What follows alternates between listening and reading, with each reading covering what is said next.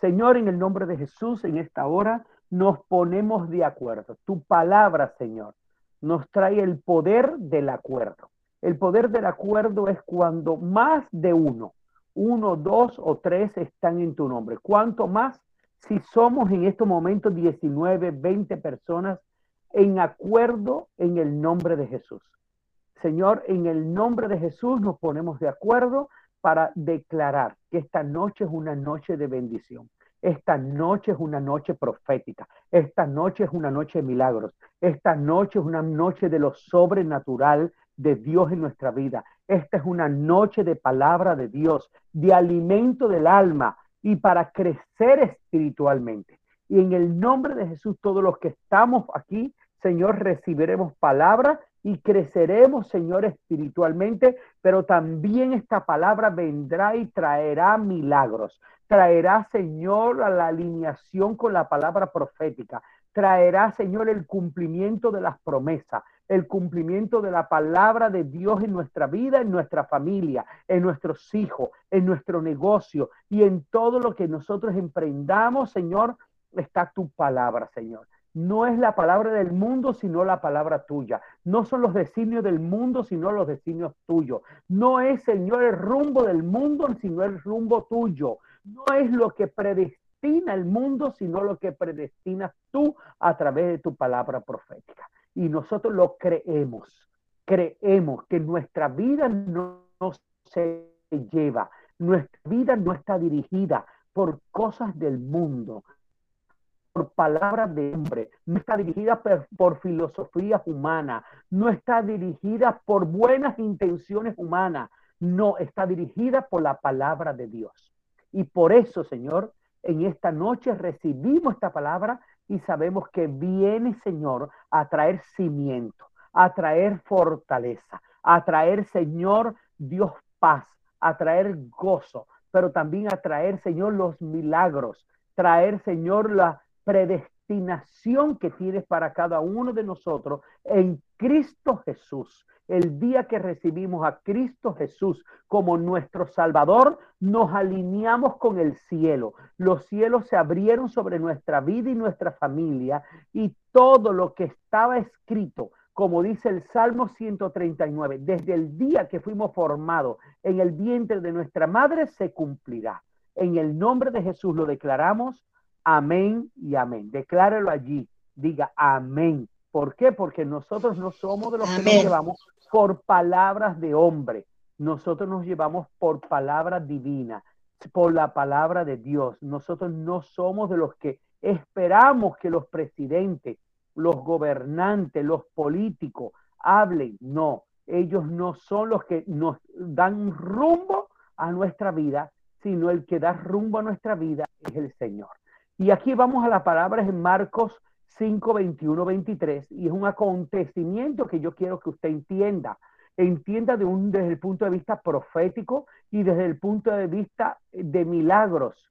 Pasando otra vez Jesús en una barca a la otra orilla, se reunió alrededor de él mucha, dice de él, una gran multitud y estaba junto al mar. Mire que cuando Jesús llegaba, siempre había mucha gente cantidad de personas que se acumulaban alrededor de Jesús. Ahora, acuérdense que todos no lo seguían a Jesús.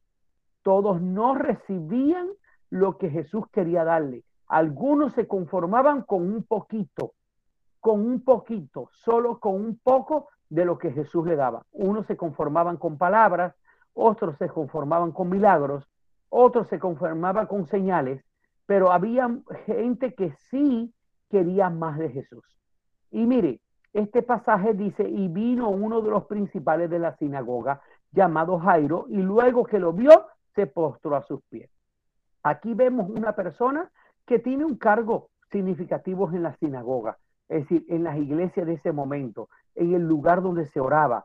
Y mire que a pesar de que estaba en el lugar de la bendición, estaba en un lugar de oración, estaba en un lugar espiritual, este hombre tuvo que ir a buscar a Jesús. ¿Qué quiere decir eso? Que en ese tiempo Jesús rompió con los paradigmas espirituales, con los paradigmas religiosos. ¿Y por qué rompió con ellos? porque tuvo que ir a buscarlo un principal de la sinagoga. Este principal de la sinagoga se suponía que recibiera todo lo que necesitaba en su sinagoga. Sin embargo, no lo recibió. ¿Por qué? Porque no estaba todo el poder de Dios, ni estaba todavía el poder de los cielos descendiendo sobre su vida. Y dice, y le rogaba mucho diciendo, el versículo 23, mi hija está agonizando, ven y pon las manos sobre ella para que sea salva y vivirá. Entonces, aquí le está pidiendo un milagro de sanidad, un milagro de sanidad. Es, su hija se estaba muriendo. Su hija indiscutiblemente tenía algo y dice que estaba agonizando. Quiere decir que llevaba varios días o de pronto varios meses donde una enfermedad o algo le estaba llevando a la muerte. Sabía que estaba agonizando. Si sabía que estaba agonizando es porque habían identificado una enfermedad que la iba a poner a ella en la muerte. Y dice, ven y pon manos sobre ella para que sea salva y vivirá. Y viene aquí dos conceptos. Viene que pone las manos sobre ella y la fe de ese padre desesperado, ¿sí? para que traiga un milagro sobre la vida de su hija y trajera la sanidad, pero también trajera la salvación. Y mire que trae, dice sanidad y salvación. Son dos cosas bien diferentes. Mi hija sea salva y vivirá. Es decir, que en ese momento ellos no solo se preocupaban por el estado del cuerpo, no es que solamente fuera sanada, sino que ese padre se preocupaba de la hija que fuera salva. Es decir, que supiera, que estuviera concreto, que estuviera, eh, eh, haya una, una, una, certeza de que su hija iba a ir al cielo, ¿eh? de que ya en cualquier situación que muriera su hija fuera al cielo, y no solamente que no muriera, que era la sanidad, sino que hubiera salvación también. Y llama la atención porque este padre pide los, por, por tantos milagros como pidiera cualquier papá o incluso como pide de pronto un padre de familia por, por su empleo, por su negocio, o una mujer por el matrimonio, o cualquier eh, situación eh, eh, que está fuera de nuestras manos, buscamos al Señor. Y este hombre que a pesar de que era de los principales de la sinagoga, va a Jesús y busca a Jesús para que le dé respuesta a su necesidad. No sé cuál es la necesidad que tú tienes hoy, no sé cuál es la necesidad que estás teniendo hace un tiempo, pero yo quiero decirte que así como Jairo buscó una solución o una, una respuesta en Jesús, nosotros hoy podemos ir a buscar esa respuesta en el Señor. En ese tiempo Jesús todavía no había muerto y resucitado, y lo identificaba como un salvador, porque le dice, dale salvación a mi hija. En el versículo eh, 35 eh, dice, mientras él aún hablaba, viniendo de la casa del principal de la sinagoga, diciendo, tu hija, me dice, vino alguien y dice, tu hija ha muerto, ¿para qué molestas al maestro? Es decir, ¿para qué ya buscar una solución cuando ya todo está terminado? ¿Para qué buscar algo, la intervención de Jesús, si ya todo ya está hecho y ya murió y no hay solución. Es decir, muchas veces en nuestra vida tenemos problemas, situaciones, circunstancias, eh, donde decimos ya aquí no hay solución. Y miren que esta es la posición que tiene Jairo y las personas que están a su alrededor, porque no, no querían el mal para Jairo, querían cosas buenas para Jairo. Mira que, le está diciendo, ya tu hija muerto, para, qué molestas? ¿Ya? Es decir, déjalo que él haga las cosas por la gente viva, pero la gente muerta ya él no puede hacer nada. Pero Jesús luego que lo oyó, lo que se decía, dijo al principal de la sinagoga, no temas, cree solamente. Es decir, le está diciendo le está dando una lección, le está diciéndole, lo importante no es la situación que estás teniendo, que tú llegaste aquí con tu hija enferma y ahora tu hija está muerta, lo importante no es la situación que tan difícil se ha puesto, la situación que tan mala ha sido, la, eh, que, tan complicada se ha convertido, sino que lo importante es que tú creas.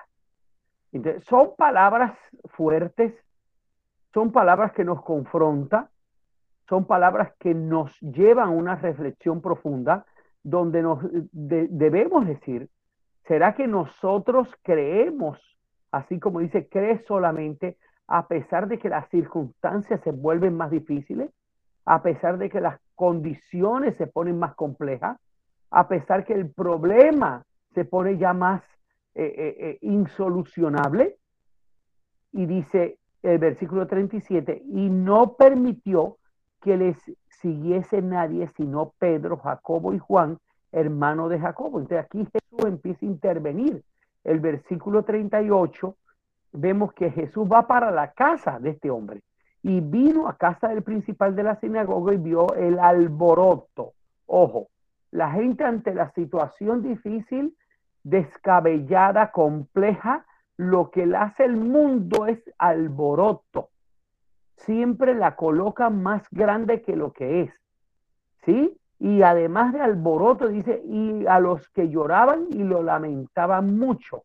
Es decir, él ve un conjunto, un escenario de pérdida, un escenario de, de desesperanza, un escenario que no debemos permitir en nuestra vida, porque cuando tenemos una situación difícil no debemos formar alboroto, no debemos empezar a llorar y a lamentarnos, porque esto no resuelve la situación, no la resuelve. Y mire que dice, y entrando le dijo, ¿por qué alborotáis y lloráis? La niña no está muerta, sino duerme. Es decir, basta con que una persona crea, que en este caso su papá, cree en un milagro, pues entonces las cosas cambiarán. No importa que en tu familia mucha gente crea que la cosa está perdida, que la situación está perdida. No importa que en tu empresa muchos crean que está perdida, solo basta con que tú creas. Tú, lo importante eres tú. Tú crees, si tú crees, esta gente que alborotan y lloran están de más. Esta gente que creen que están muerta o que ya la situación no tiene solución, están de más. Ellos no le dan rumbo, escúchame esto, ellos no le dan rumbo a la situación. La gente que alborota, la gente que llora, la gente que se lamenta, no son los que le dan rumbo profético, rumbo de solución a los problemas que los, las personas de Dios tenemos. Entonces, tranquilo. Ellos van a venir, ellos te van a acompañar, ellos van a estar a tu lado, pero ellos vienen a alborotar, ellos vienen a llorar, ellos vienen a lamentarse, pero solo vienen a perturbar. Ellos vienen a perturbar. Incluso aparece un cuarto tipo de persona, versículo 40, y se burlaban de él. Mas él echando fuera a todos, tomó al padre y a la madre de la niña y a los que estaban con él y entró donde estaba la niña. Es decir, aquí vienen los burlones, ¿sí? Aquí vienen los que se ríen, los que dicen, ¿y usted cree? Y se ríen en la cara de usted y le dicen, eh, es decir, de forma eh, eh, burlesca, le dicen que, que lo que usted está pensando de solución, eso es descabellado, que simplemente no tiene razón de ser.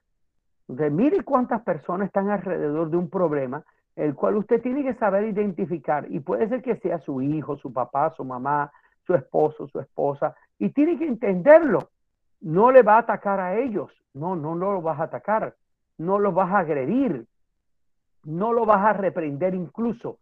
Simplemente tienes que ser tú lo suficientemente maduro para entender en qué posición está la otra persona en qué posición, está en posición de alboroto, está en posición de llorar, está en la posición de lamentarse, está en la posición de burlarse. Pero estas posiciones donde están, ellos son personas débiles que no entienden el destino profético. Entonces, qué importante es esto para saber el contexto donde nos movemos. Y mire que Jesús, ¿qué hace? Toma a las personas responsables toma al papá y a la mamá de la niña, que al fin y al cabo son los dolientes directos. Por eso es que usted no tiene que estar compartiendo con tanta gente, sino que con los dolientes directos la situación que se está viviendo. Y a los que estaban con él y entró donde estaba la niña, ¿sí? Solamente a las personas. Mire que de los doce discípulos él escogió a algunos, no a todos. Y qué bueno, porque estas son las personas que necesitaban ver ese milagro. ¿Y qué dice el versículo 41? Y tomando la mano de la niña, dijo Talita Kumi, que traducido dice, niña, a ti te digo, levántate. No le dijo nada complejo. De pronto algunos esperaban unas oraciones, un conjuro, eh, levantar las manos, eh, echar fuera demonios, eh, declarar, gritar. Y mire que no, a veces la solución ante una situación compleja es sencilla. A veces ante la situación compleja se resuelve con un sencillo consejo, con una sencilla decisión, con una de sencilla iniciativa, con una idea creativa normal, que para otros hubiera sido, pensaban que, que tenían que decir algo bien grande, no. Y luego la niña se levantó y andaba pues tenía 12 años y se espantaron grandemente. Solamente dijo, levántate y se levantó. Para él, para él, dice, pero él le mandó mucho que nadie lo supiese y dijo que le diesen de comer. ¿Y por qué? Porque bueno, él no quería que en ese momento se empezara a, a, declarar los milagros de Jesús porque no era el tiempo, pero no iba a dejar a aquella niña muerta y no iba a dejar a aquel padre que tenía eh, eh, gran necesidad de que su hija eh, no muriera, sino que estuviera eh, viva. Entonces, primer punto de esta prédica, saber dónde buscar la ayuda. Jairo fue un hombre sabio porque sabe dónde buscar la ayuda. ¿Y cuál es la ayuda? La buscó en Jesús. Cuando usted tenga un problema, usted busque esa ayuda. Y usted debe ir representando a su familia. Usted debe reconocer a Jesús como su ayuda, y no la ayuda humana, no la ayuda del dinero, no la ayuda de un banco, sino la ayuda del hermano, no la ayuda del primo, no la ayuda de los padres. Primero tiene que buscar a Dios. Usted primero se busca a Dios y haga lo que hizo Jairo, postrarse. Es decir, buscar la ayuda de Dios y buscar que Dios, ¿sí? Usted postrarse ante Dios para que eh, eh, reconocer que Dios es el Todopoderoso. Entonces, Consejo número uno, que usted siempre primero la ayuda la busque en Dios. Hay gente que no hace esto. Busca la, la ayuda en los amigos, busca la ayuda en otro, ¿sí? Y después cuando ve que no funcionan las cosas, van a buscar a Dios. No, Dios no es la última ayuda. Dios es la primera ayuda. Dios no es la última ayuda. Dios es la primera ayuda al primero que debes buscar es a Dios para que Él abra puertas, para que Él use a las personas, para que Él abra eh, eh, eh, canales de bendición. Cuando usted primero le busca a Dios y ora a Dios, los demás que abren las puertas es porque Dios permite que estas puertas se abran. ¿Sí? Y postrarse ante el Señor es una manera de reconocer que en Él tenemos nuestra esperanza y que en Él, solamente en Él, tenemos la solución. Yo no sé cuántos problemas tú tienes, pero yo esta noche he venido a decirte que solo en Dios tú tienes la solución de los problemas. Solo en Dios. No es un familiar, no es el esposo, no es la esposa, no es la persona, no es el dinero. Solo en Dios tenemos la solución de los problemas. Y en vez de rogarle a los hombres, ruéguele a Dios, ruega a Jesús. Mire, se ruega a Dios y se le pide a los hombres. Hay gente que hacen al revés y está mal. Hay gente que le pide a Dios y le ruega a los hombres. Y le ruega a las personas y está mal uno tiene que rogarle a Dios y tiene que pedirle a los hombres. ¿Por qué? Porque el ruego es el significado de la adoración. El ruego es el significado de reconocimiento de una autoridad por encima de uno. Y el único que tiene mayor autoridad que todos nosotros es Dios. Y a los hombres uno le pide, por favor ayúdeme en esto, por favor ayúdeme en lo otro, por favor necesito esto. ¿Ve? Entonces es la, la actitud. Entonces hay que saber buscar la ayuda y representar a nuestra familia cuando estamos buscando la ayuda, no hacerlo personalmente, reconocer a Jesús como nuestra ayuda, postrarnos ante Él y rogarle al Señor. Mire, en, Apocalipsis 1.8 dice, yo soy el alfa y el omega, principio y fin, dice el Señor, el que es y que era y que ha de venir el Todopoderoso. Y aquí está mostrando el Señor en este versículo que en Él está el origen de las cosas, el final de las cosas. Dios sabe cómo inician las cosas y Dios sabe cómo finalizan las cosas. Aunque usted tenga un problema y diga, yo no sé cómo fue que yo me metí en esto, y no sé cómo inició esto, y no sé cómo es que arrancó esto, yo quiero decirte que Dios sí sabe cómo inició. Dios sí sabe cómo iniciaron las cosas y Dios sí sabe cómo van las cosas y Dios sí sabe cómo finalizan las cosas. Entonces, pero usted si cree que Él es y es el que es y el que era y el que ha de venir, es el que tiene el poder sobre todas las cosas, el todopoderoso. Y si Dios es el todopoderoso, no hay ninguna situación que tengamos en nuestra vida que Dios no la pueda resolver. Y yo quiero orar en este momento y con usted, declarando en que el que interviene en nuestra vida es el Todopoderoso. Señor Dios, hoy recibimos esta parte de la palabra, nos está llevando a que te reconozcamos, saber buscar, Señor, la ayuda, y la ayuda es en ti y solamente en ti, porque tú eres el origen, tú eres el final de las cosas, pero sobre todo tú eres el Todopoderoso. Mira la situación de cada uno de los que estamos hoy conectados. Mira cada uno de los que estamos recibiendo esta palabra. Tú tienes, Señor, el poder para solucionarlo. Ayúdanos a entender los pasos. Ayúdanos a entender, Señor, la manera en que tú quieres solucionar los problemas. Y Dios, en el nombre de Jesús, te pedimos, Dios, intervención divina en la vida de cada uno de nosotros. Los que están enfermos, Señor, venga sanidad. Los que tienen problemas financieros, venga provisión. Los que tienen problemas, Señor, en el matrimonio, en el trabajo, en las relaciones, venga restauración. Y Dios solamente en ti, Señor, porque tú eres el Todopoderoso. Nada te queda pequeño a ti.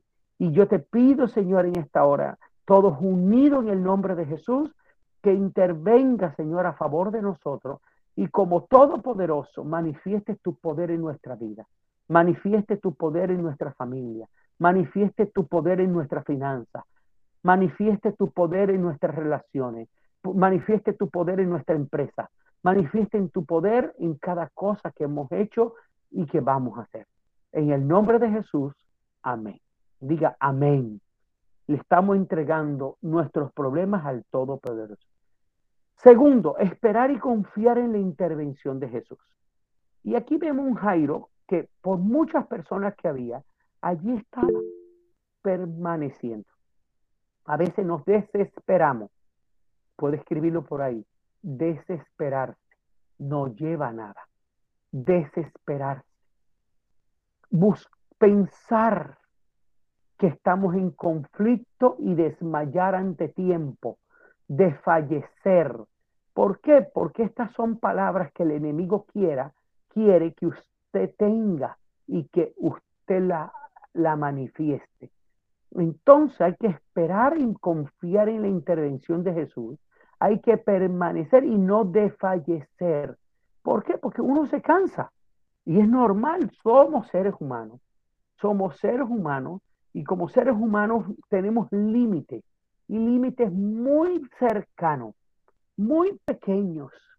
Nosotros tenemos límites que hay personas que, o todos, en unas áreas tenemos un límite muy cercano, en otros somos más tolerantes, en otros somos mucho más. Hay personas más maduras, menos maduras, pero la palabra nos está llevando a enseñarnos a través de la vida de Jairo cómo a pesar de que le dijeron que su hija había muerto, él no desfalleció, sino permaneció. Él, aunque la hija de, decían su hija ha muerto, ya no, no, no moleste más al maestro, este hombre sigue allí. Yo no entiendo qué seguía, pero él decía, sentía algo que a pesar que dijeran que su hija había muerto, algo podía ser. Y tú sabes que mucha gente eh, desfallece de forma muy fácil. a veces nosotros mismos hemos lanzado la toalla muy rápido, muy rápido. No hemos entendido el papel de, la situación que vivimos, ¿sí? Y lanzamos la toalla o, nos, o, desfallecemos o desmayamos. Y Dios que está diciéndonos que nuestro espíritu en esta hora, nuestra alma en esta hora, nuestra fortaleza espiritual venga del Espíritu Santo para permanecer, para tener firmeza ante la persuasión y desaliento de otros. Van a haber personas que nos acompañan con desalientos, con, con persuasión de que ya no hay más que hacer. Tú sabes que las personas que tienen éxito en la vida, en sus empresas, es porque son uno de muchos, que muchos les dijeron que eso no se lograba, que eso no se alcanzaba que eso no se podía. Y sin embargo, ellos permanecieron. Porque si fuera así, todo el mundo llegara al éxito. El éxito fuera fácil, pero no es fácil. Porque hay que enfrentarse a la persuasión de otros. Hay persuasión de otros. Hay personas que van a venirte a persuadirte para que tú desmayes, para que tú sueltes, para que tú no insistas, para que tú no vuelvas a la iglesia, para que tú no ores más, para que no insistas en ese negocio, para que tú no insistas en ese matrimonio, para que tú no insistas con ese hijo, para que tú no insistas en, ese, en, ese, en, esa inversión. Hay mucha gente que va a venir a hacértelo y no son culpables ellos. Ellos no son el diablo.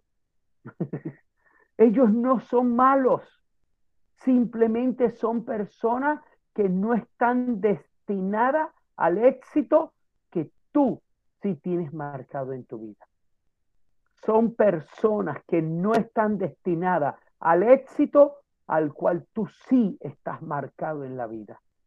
Ellos no podrán nunca entender tu éxito. Ellos nunca van a poder entender tu victoria ellos nunca van a entender ¿sí? lo que vas a lograr. Pero tú sí lo entiendes. Y como tú lo entiendes, tú tienes que pasar por encima de esa gente que persuade que no lo hagas. Tú tienes que pasar por encima de los desalientos de otros y entender al desalentado entender a los que tienen poco ánimo, entender a los que no tienen fuerza, pero no te vas a quedar en la posición de ellos. Entenderlo, pero no quedar en la posición de ellos. Nunca quedarás en, la, en, el lugar ni en la posición del desalentado. Tú eres fuerte. Tú y yo somos fuertes porque la fuerza nos, da, nos los da el Espíritu Santo.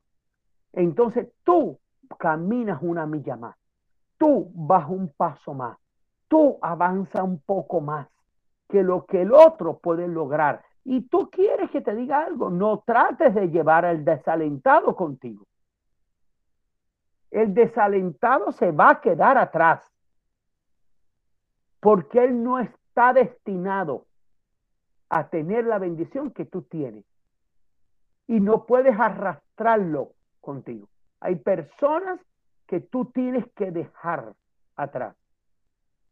Jairo tuvo que dejar atrás a esa gente que se lamentaba, que lloraba, tuvo que sacarla de la casa.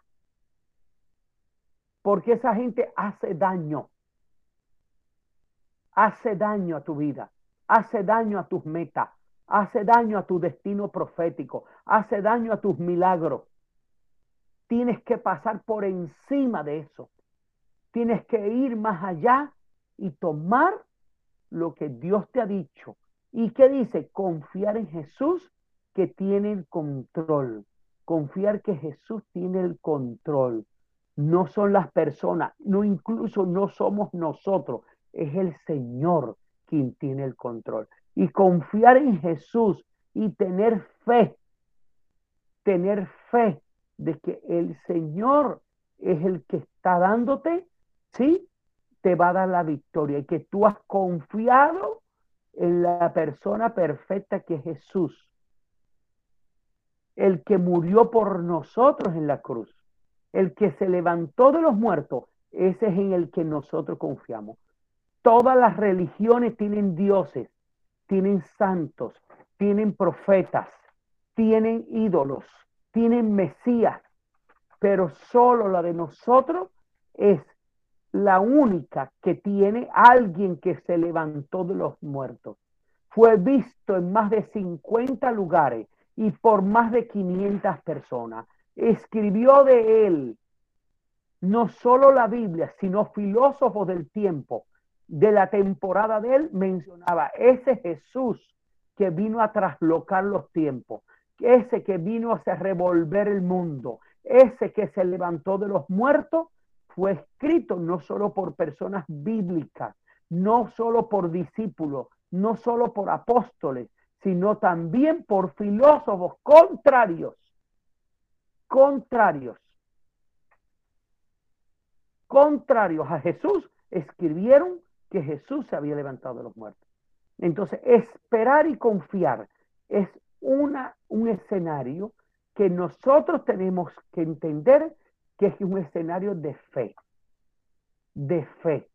Esta noche vengo a declarar que el escenario de esperar con confianza, esperar con fe, sí, es un escenario de fe, es un escenario de confianza a Dios, de depositar nuestro destino en las manos de Dios.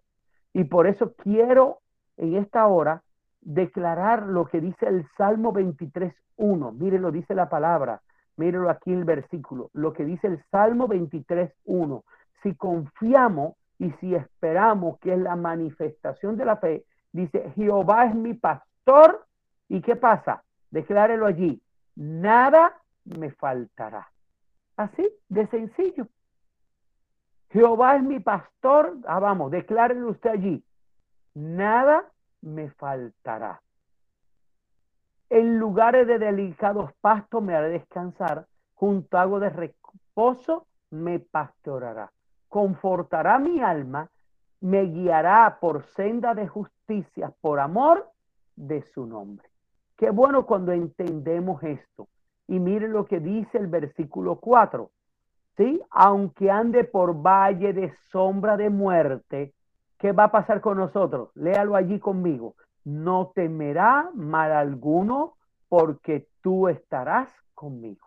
No importa la situación difícil, la situación de muerte, la situación que vivamos, dice, no temeré mal alguno porque tú estarás conmigo. Tu vara y tu callado me infundirán que aliento, su presencia a través del Espíritu Santo nos dará de Adereza mesa delante de mí en presencia de quién? De nuestros angustiadores. Nos bendecirá delante de mucha gente que quería angustiarnos, ¿sí? que quería eh, eh, eh, bajar nuestra cabeza, que quería no hacer daño solamente, ¿sí? o, de pronto ni querían hacer daño, pero sí querían ponernos en situación difíciles ¿sí? Y que nos convirtiéramos igual a ellos, angustiadores, personas que son difíciles, ¿sí? Dice, un aderezas mesa delante de mí, delante de mí en presencia de mis angustiadores, unge mi cabeza con aceite y mi copa está rebosando. Ciertamente, el versículo 6, y quiere que esto lo lea todo el mundo al tiempo, vamos a leerlo todo el mundo al tiempo. Ciertamente, el bien y la misericordia me seguirán todos los días de mi vida y en casa de Jehová moraré por largos días. Qué bueno.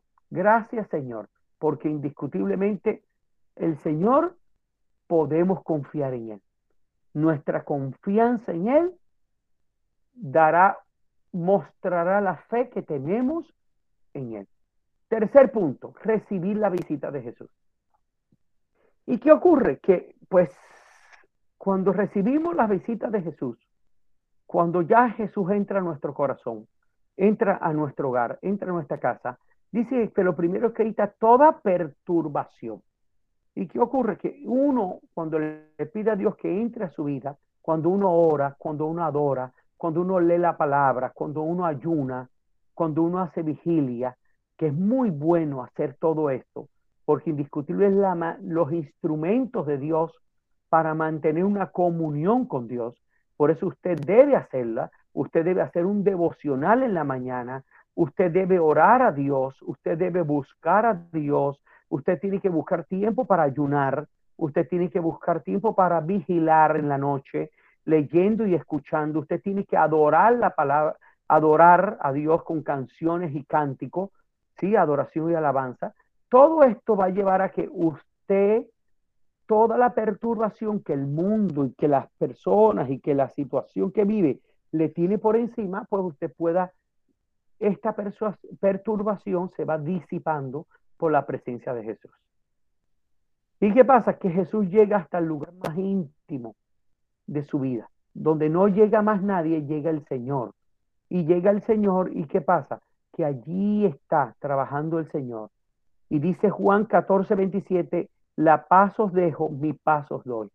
Yo no os la doy como el mundo la da.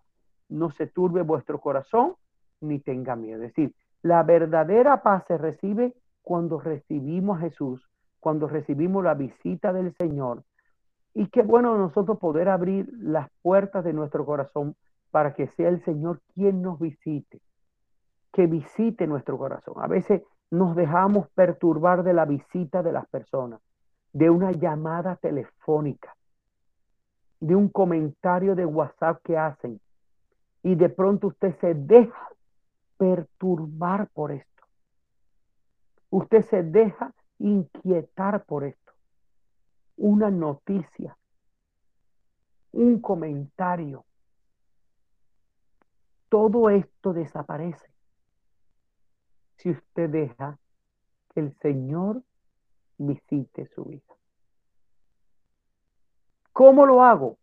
Orando, buscando su presencia, abriendo el corazón, abriendo su mente, leyendo su palabra, dejando que Él sea quien reciba, quien tome su situación y toda la perturbación es quitada y Él va a llegar al lugar más íntimo, es decir, lo que usted no le puede contar a nadie, allí el Señor lo va a conocer y lo va a conocer y lo va a conocer con buen con buenos ojos. Te va a mirar con ojos de perdón, con una mirada de amor. Nunca el Señor se va a acercar a ti a señalarte. Nunca se va a señalar, te va, se va a acercar el Señor a, a incriminarte. Nunca se va a acercar el Señor a castigarte.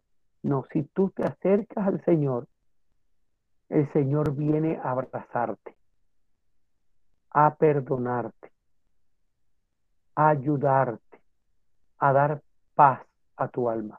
No tengas miedo orar a Dios.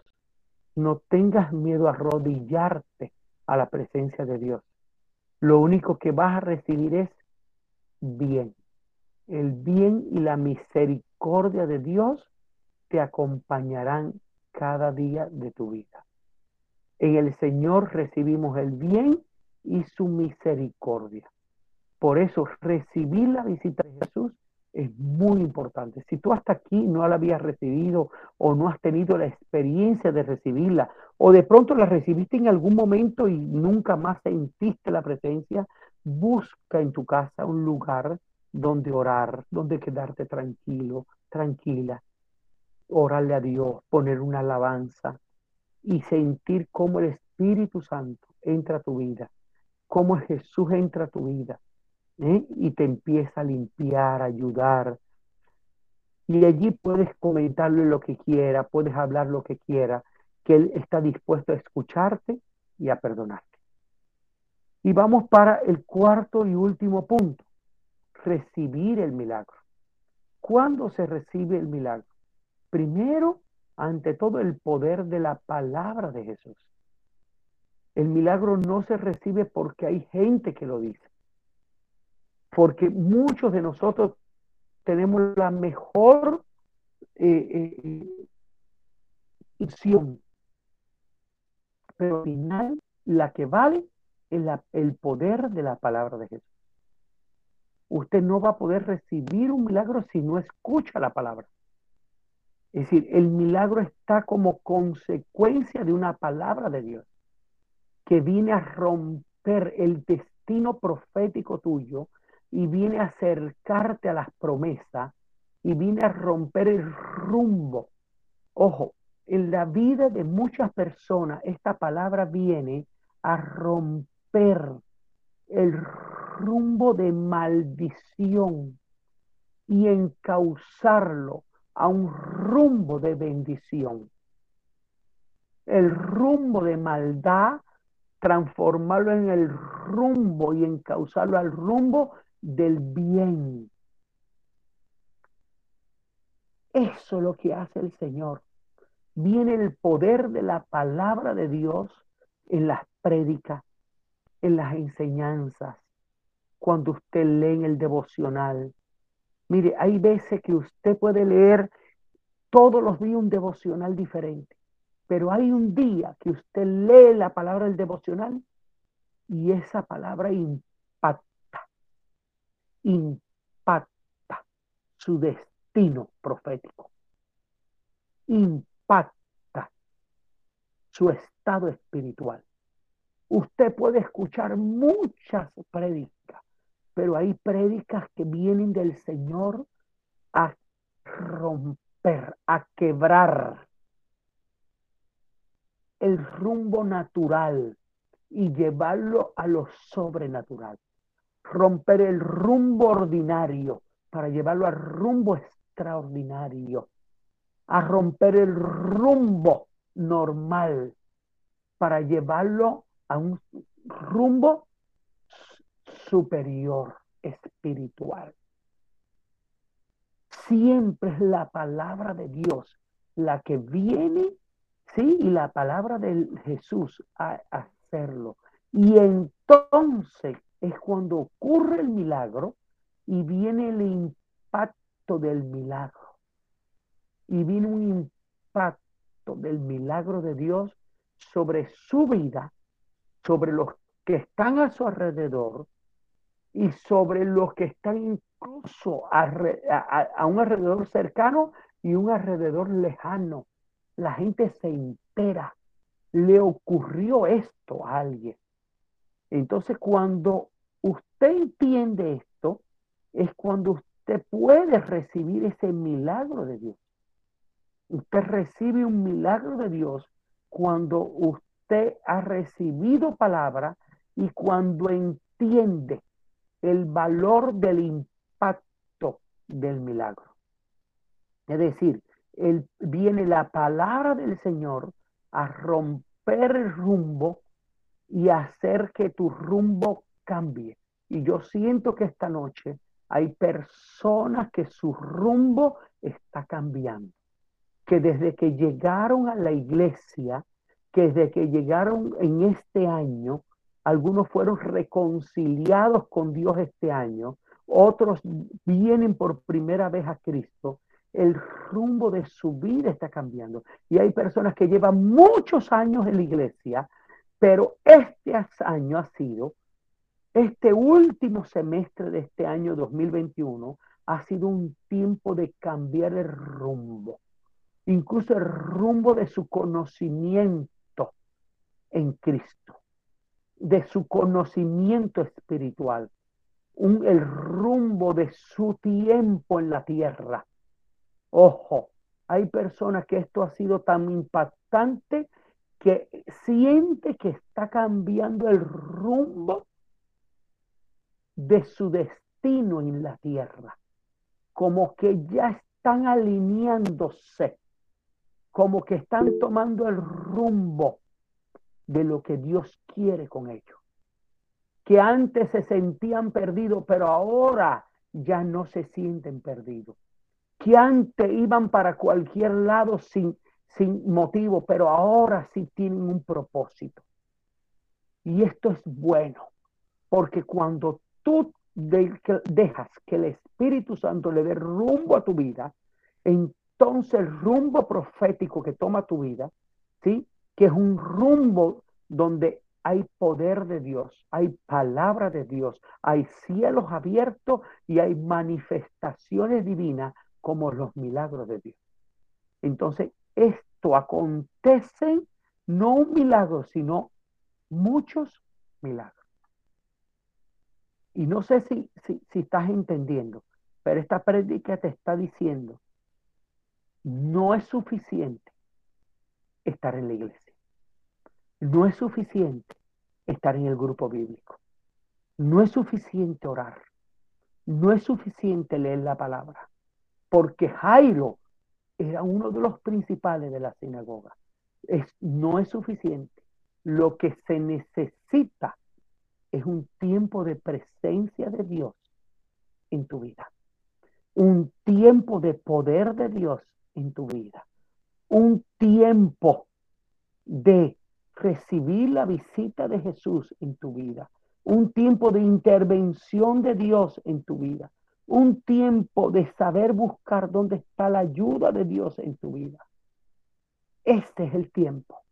Como dice Juan 14, 13, dice, y todo, mire, y todo lo que pidieras al Padre en mi nombre cuando tú estás enrutado, lo haré para que el Padre sea glorificado en el Hijo. Es decir, todo lo que pidieras al Padre celestial en el nombre de Jesús se hará.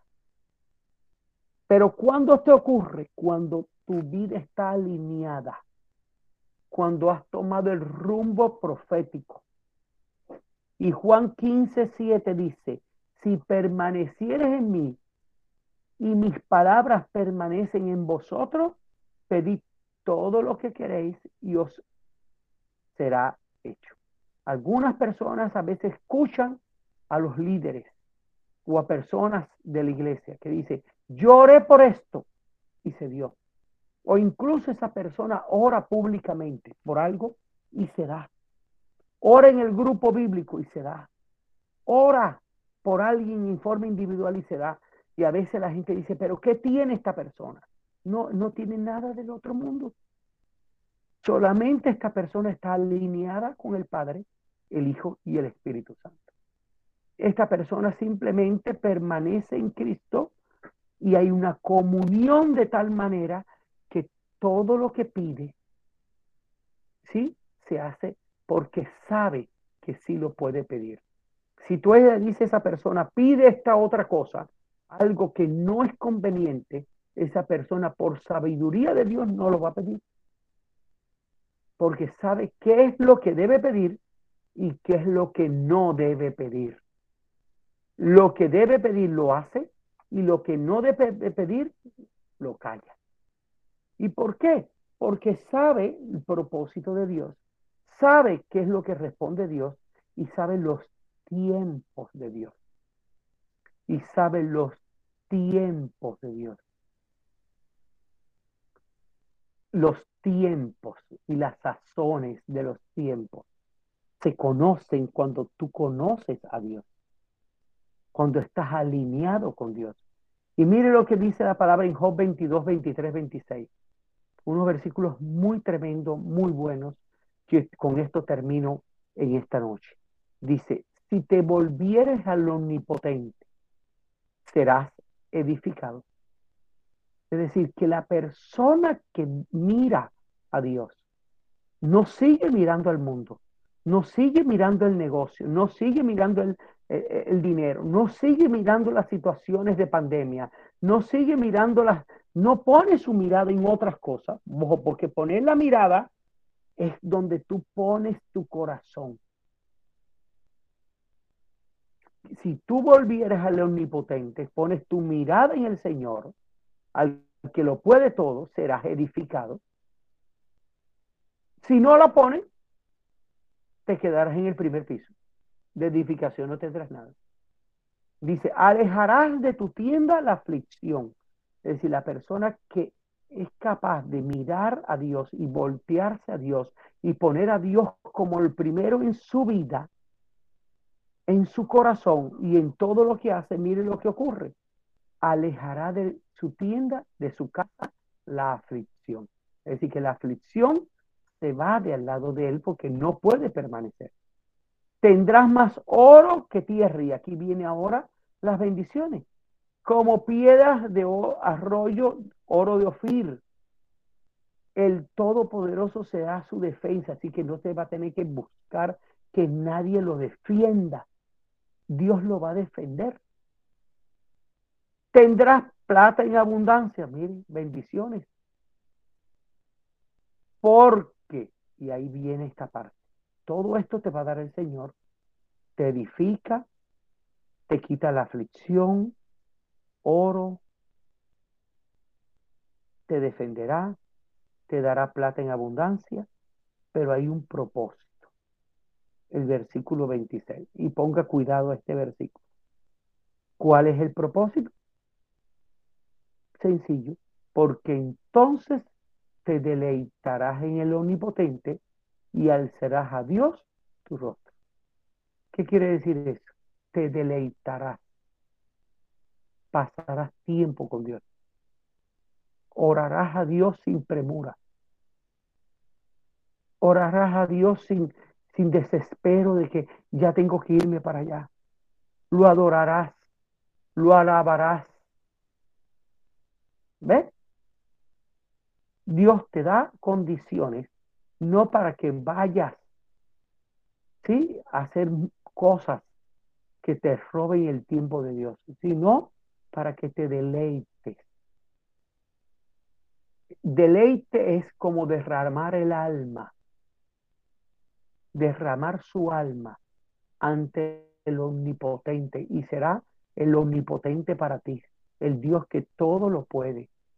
Y alzarás a Dios tu rostro, es decir, que no tendrás vergüenza, pena. Te sentirás perdonado por Dios, te sentirás como un hijo digno de Dios, sin nada que avergonzarte. Entonces, qué importante esta palabra. En el nombre de Jesús, vamos a orar. Señor, te damos gracias.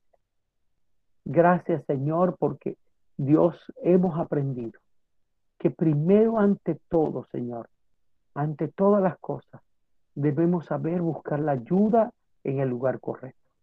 Si hay alguien, Señor, de los que nos escucha, que ha ido a buscar la ayuda en el lugar incorrecto, si ha ido a endeudarse con banco, endeudarse, Señor, con, con prestamista, si ha ido, Señor, a enlazarse con, con accionistas, con, con socios, Señor, que en vez de ayudarlo, Señor, lo que hacen es explotarlo. Permite, Señor, que esta persona puede salir de esa situación. Señor, ayúdalos a salir de esta situación. Dios, porque a pesar de que han, eh, eh, han eh, escuchado, no tuvieron, Señor, la buena decisión de buscar la ayuda en el lugar correcto. Para que ellos a partir de hoy, Señor, busquen la ayuda donde deben buscarla en ti, Señor. Padre, en el nombre de Jesús, trae sobre nosotros la confianza, la fe, Dios, la firmeza, la permanencia para esperar, para saber, Señor, Dios, esperar un poquito más. Ese poquito más, Señor, mientras llega tu bendición. Dios, danos esa forma, fortaleza en el espíritu, en el alma, para Dios enfrentar incluso personas que nos persuaden de soltarlo todo, de desmayar, para Señor pasar por encima de los desalentados, para pasar por encima de aquellos que no tienen fe. Señor, sabiendo que tú eres quien lleva el control de las cosas. Dios, que tú tienes el control de todas las cosas. Y poderse, Dios, recibir la visita de Jesús la visita que trae paz, que quita toda perturbación. Señor, que entras hasta lo más profundo de nuestra alma. Y allí, Señor, quita todo desespero. Quita, Señor, toda impaciencia. Señor, tú conoces nuestro esfuerzo. Tú conoces nuestro sacrificio. Tú conoces, Señor, cuántos hemos hecho en cada área de nuestra vida. Y Dios, solo tú puedes saberlo. Solo tú puedes entenderlo. Que venga, Señor, tu palabra llena, Dios, de paz, de gozo, pero venga tu intervención divina, Señor, a traer milagros. Señor, a traer la palabra que trae poder, un impacto, Señor, a nuestra vida y a los que no están a nuestro alrededor, con milagros en, nosotros, milagros en nuestra familia, milagros en nuestra economía, milagros, Señor, en los que están a nuestro alrededor. Y como dice tu palabra en Job, Señor, volvernos al omnipotente. Y Dios, edifícanos. No permita que nos quedemos en un primer piso.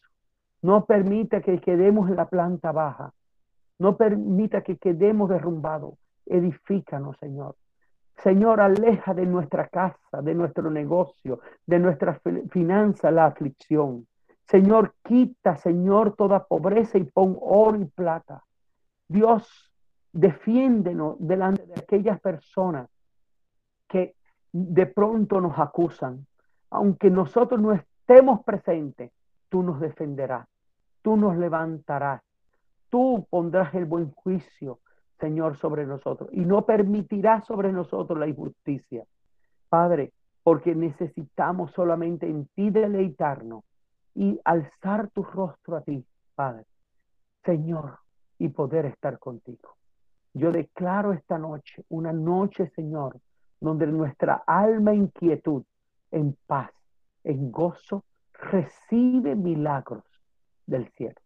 Y que sobre cada hogar, Señor, que hoy se predique esta palabra, sobre cada vida que se predique esta palabra, sobre cada negocio sobre el cual está representada esta palabra, viene, Señor, paz y gozo, pero también viene Dios, tiempos buenos, vienen milagros y el destino profético sea el que se cumpla para cada uno de nosotros. En el nombre de Jesús. Amén y amén. Panorama para